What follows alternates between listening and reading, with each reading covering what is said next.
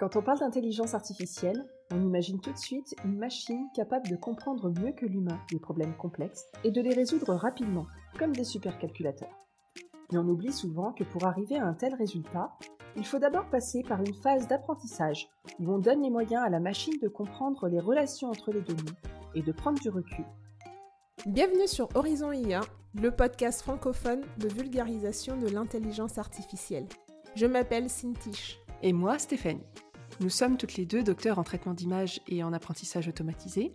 Chaque semaine, nous vous proposons de découvrir une application intelligente avec un expert du domaine. Bonne écoute Est-ce que l'IA peut remplacer les médecins? À quand la voiture sans conducteur? Autant de questions qui suscitent des débats passionnés, un rêve pour certains, un cauchemar pour d'autres.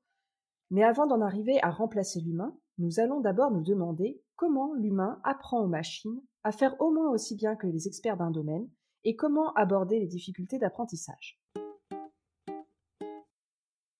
Pour discuter de la question des biais d'apprentissage en intelligence artificielle, j'ai le plaisir d'accueillir Virginie Mativé, que vous pouvez suivre sur le réseau professionnel LinkedIn, où elle publie régulièrement des articles sur des thématiques variées en rapport avec l'intelligence artificielle. Bonjour Virginie.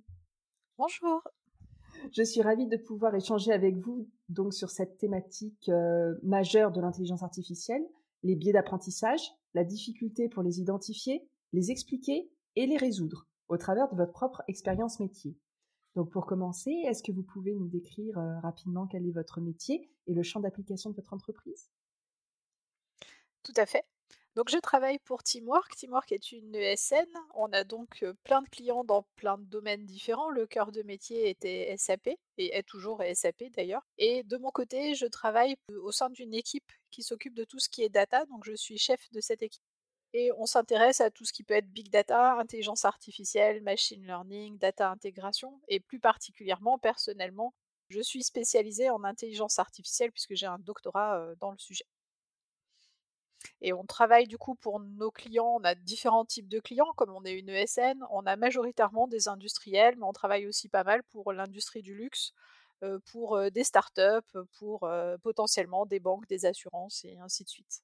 Je trouve que l'application aux produits de luxe est surprenante parce que par définition, il y a peu de produits de luxe, donc a priori peu d'experts capables d'analyser les produits et d'identifier des défauts. Quelles sont les tâches que l'humain peut laisser à l'intelligence artificielle dans ce domaine précis? Alors dans le domaine du luxe, il y a des tâches qui sont assez récurrentes, euh, qui sont tout d'abord la recherche de défauts, parce qu'un produit de luxe ne doit pas avoir de défauts. C'est un peu une de ses contraintes principales. Donc on va essayer de faire en sorte de détecter des défauts sur des chaînes de fabrication, par exemple.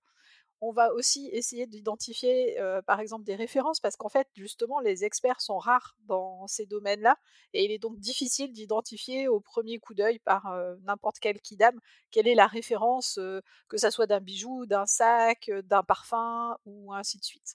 Donc on peut travailler sur ces domaines-là par rapport aux images. Et puis à partir de là, on va aussi travailler sur des notions de qualité, de production de qualité, de comment améliorer celle-ci, d'optimiser des processus ou ce genre de choses. Donc il y a potentiellement plein de choses à faire autour de l'IA dans le domaine du luxe. Merci pour ces précisions.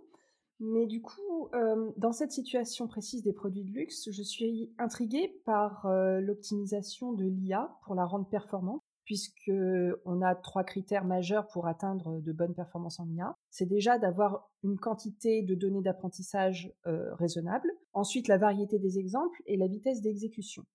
Donc déjà au niveau quantité, j'imagine qu'il y a peu de marques pour une catégorie de produits de luxe donnés. Est-ce que vous avez un catalogue numérisé de tous les modèles existants dans toutes les marques et quels sont les ordres de grandeur avec lesquels vous travaillez?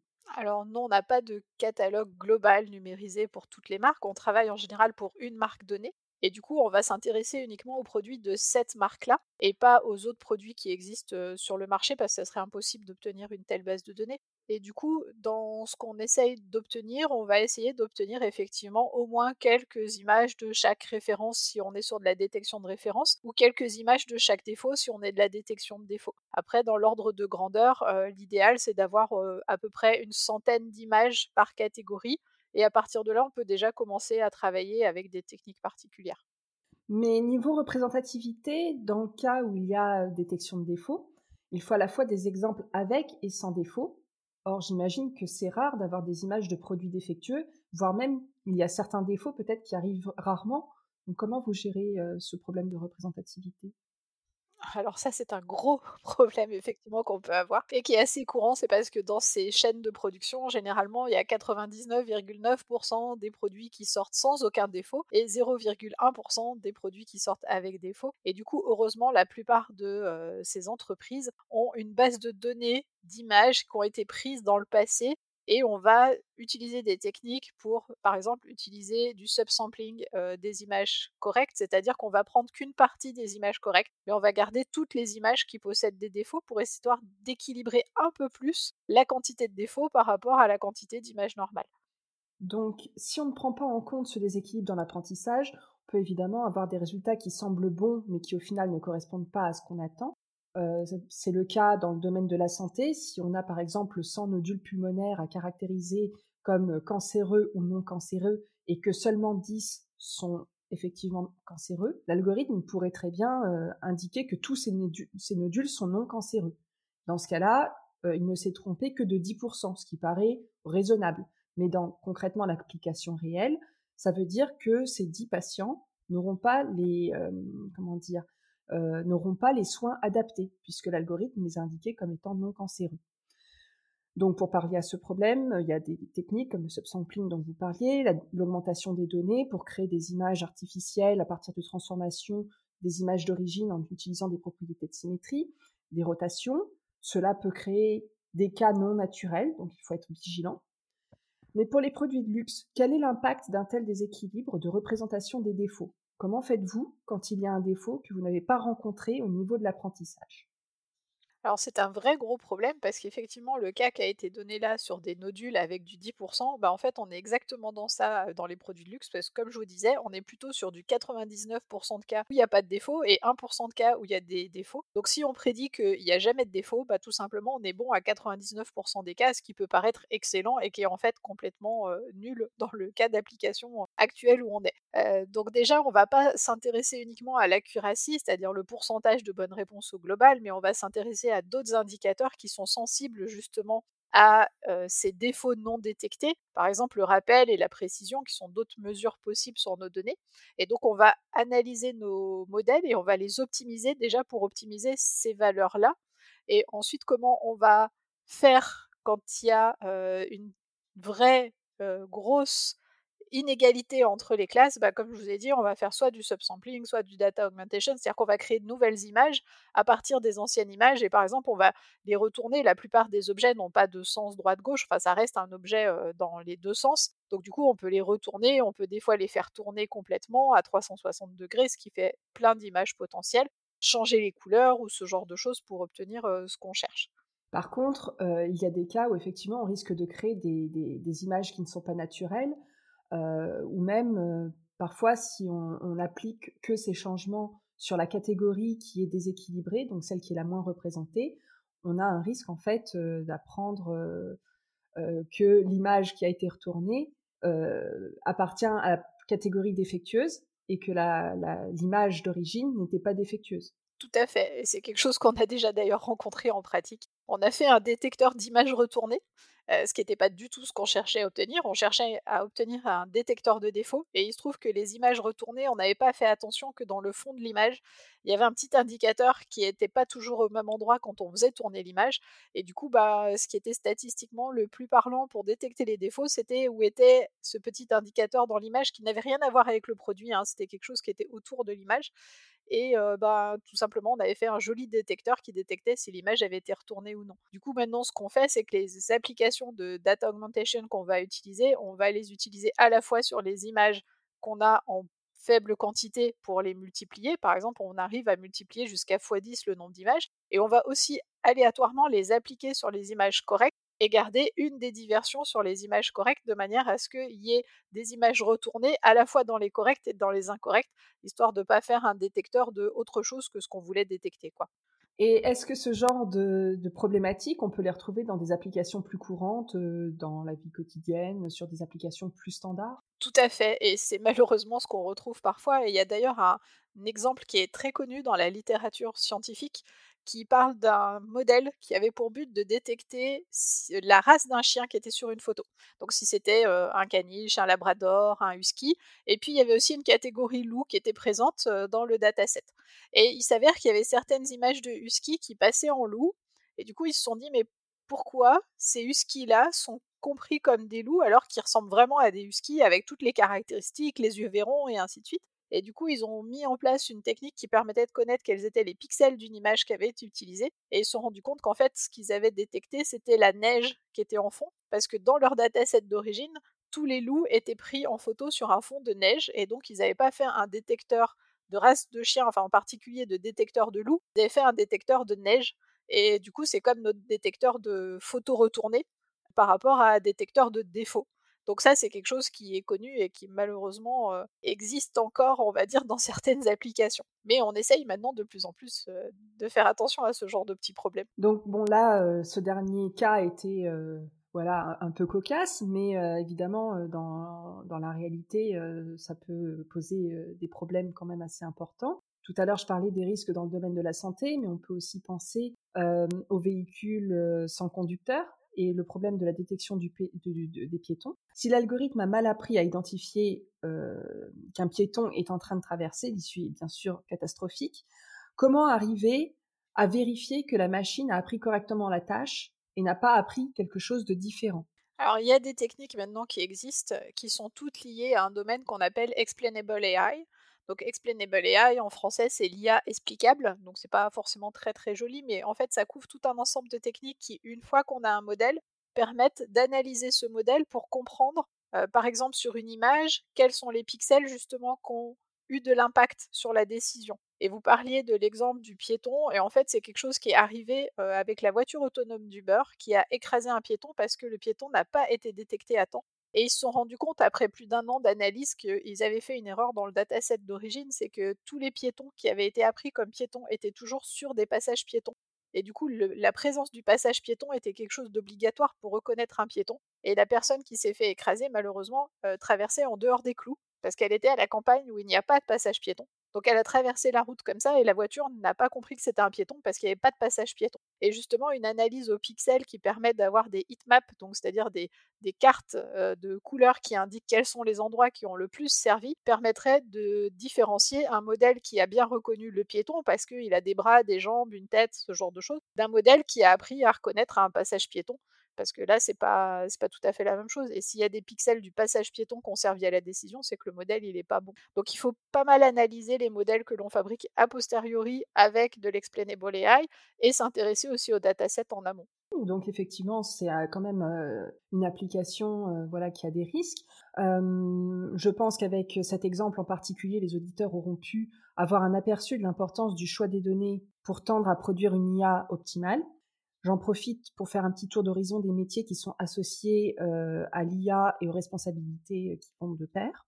On parle de data scientist, c'est-à-dire une personne qui a une vue d'ensemble sur les données et qui peut identifier quels algorithmes utiliser par rapport à une tâche particulière. Euh, par exemple, détecter les animaux, indiquer l'espèce chat-chien pour être terre à terre.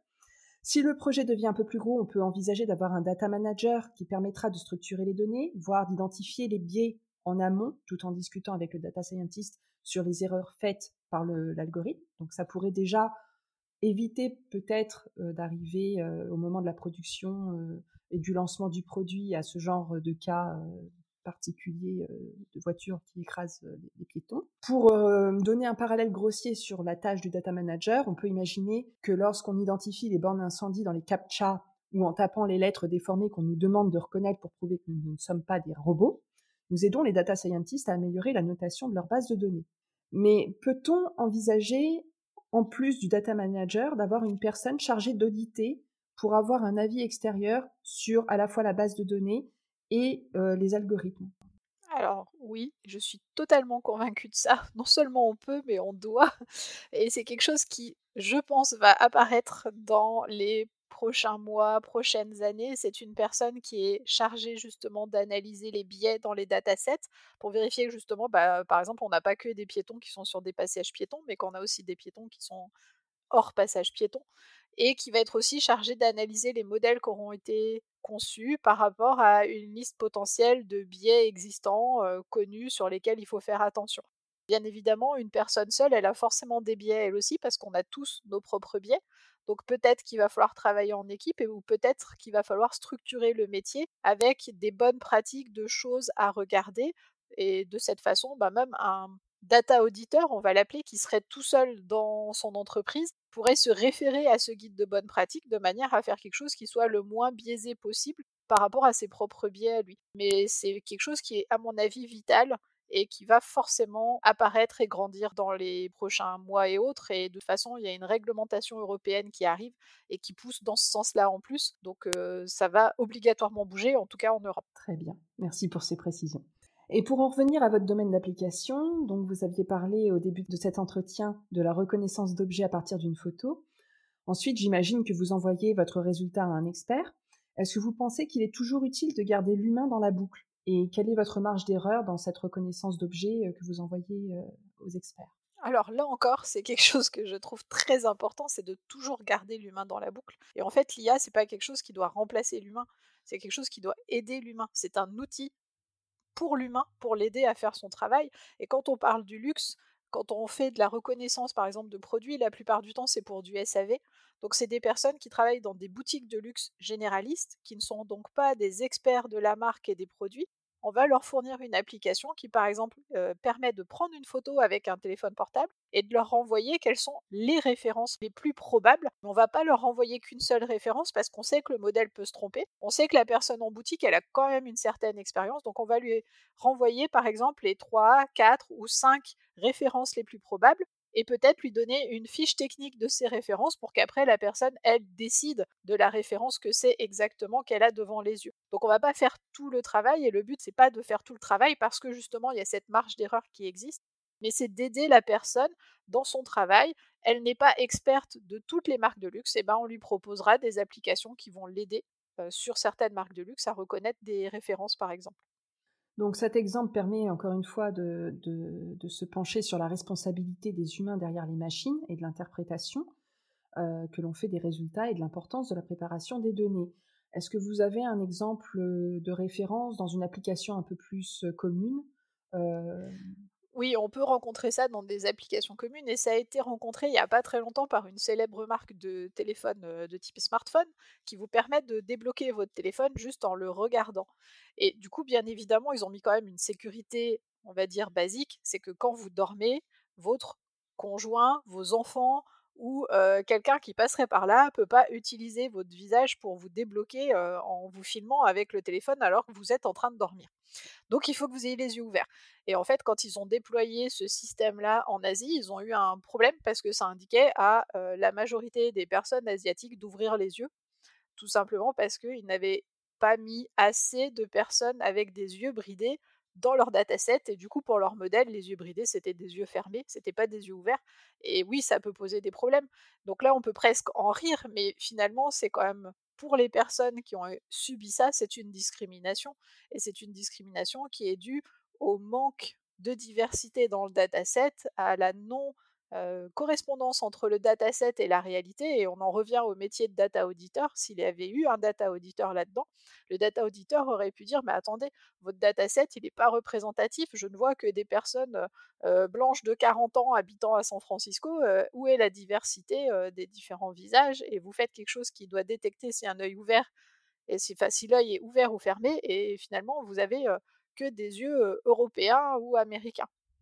Mais alors, ce manque de représentativité des données pourrait aussi poser la question de l'implication de l'utilisateur dans la constitution de ces bases de données, parce qu'on pourrait très bien imaginer que si euh, il manque euh, des images de personnes euh, asiatiques, par exemple, il faudrait les inciter en fait à partager leurs images sur une application particulière pour pouvoir permettre à ce genre d'entreprise bah, d'avoir un peu plus d'exemples d'images. Donc, je pense que ça soulève la question délicate de laisser les applications accéder à nos données personnelles, sous quelle contrepartie Alors, il y a beaucoup de questions autour de tout ça. Il y a beaucoup de questions qui sont liées justement à l'éthique, à la propriété privée, de qu'est-ce qui est notre droit à l'image, et ainsi de suite. actuellement, je ne pense pas que ça soit à l'utilisateur de, de se dire, tiens, moi, je fais partie d'une minorité, je vais donner mon image aux responsables de chez Google, Facebook et autres, parce que comme ça, ils auront plus d'images de ma minorité. C'est plutôt à celui qui fait le modèle de s'assurer qu'il a bien représenté tous les groupes et s'il lui manque certains groupes de peut-être passer des annonces en lui disant euh, bah, je sais pas euh, je cherche des photos de personnes euh, asiatiques parce que j'essaye de faire un modèle qui détecte si l'œil est ouvert et fermé et je veux pas de biais sur les yeux bridés donc c'est la responsabilité de celui qui fait le modèle après nous en tant qu'utilisateur.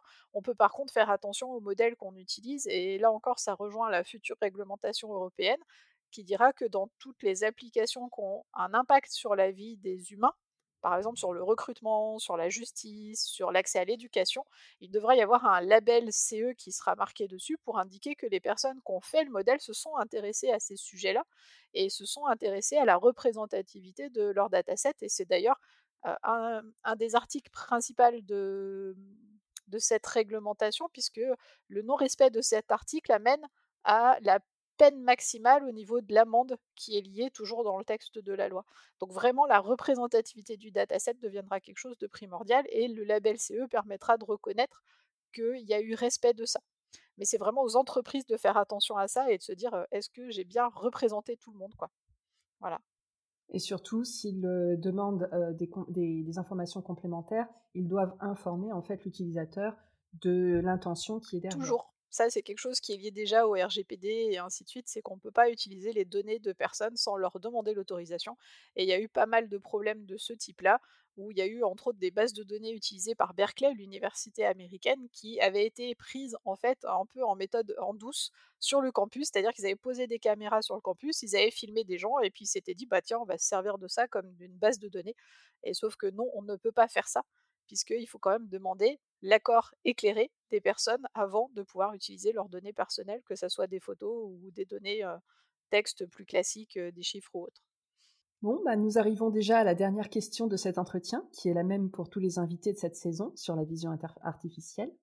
Si les algorithmes d'intelligence artificielle étaient un super-héros, lequel serait-il selon vous? Alors, étant fan de super-héros, c'est difficile de choisir, euh, mais j'ai choisi Captain America pour plusieurs raisons. En fait, Captain America, à la base, c'est juste un soldat comme un autre, en fait. Donc voilà, l'IA est un outil comme un autre. Et puis Captain America, il a été un peu malmené au début de son histoire, puisqu'il était montré de camp de militaires en camp de militaires pour faire une sorte de petit spectacle où il se mettait en valeur comme quoi il allait sauver le monde et que vive Captain America et tout ça. Et en fait, ça, ça me fait tellement penser au, discours marketing qu'on entend parfois autour de l'IA.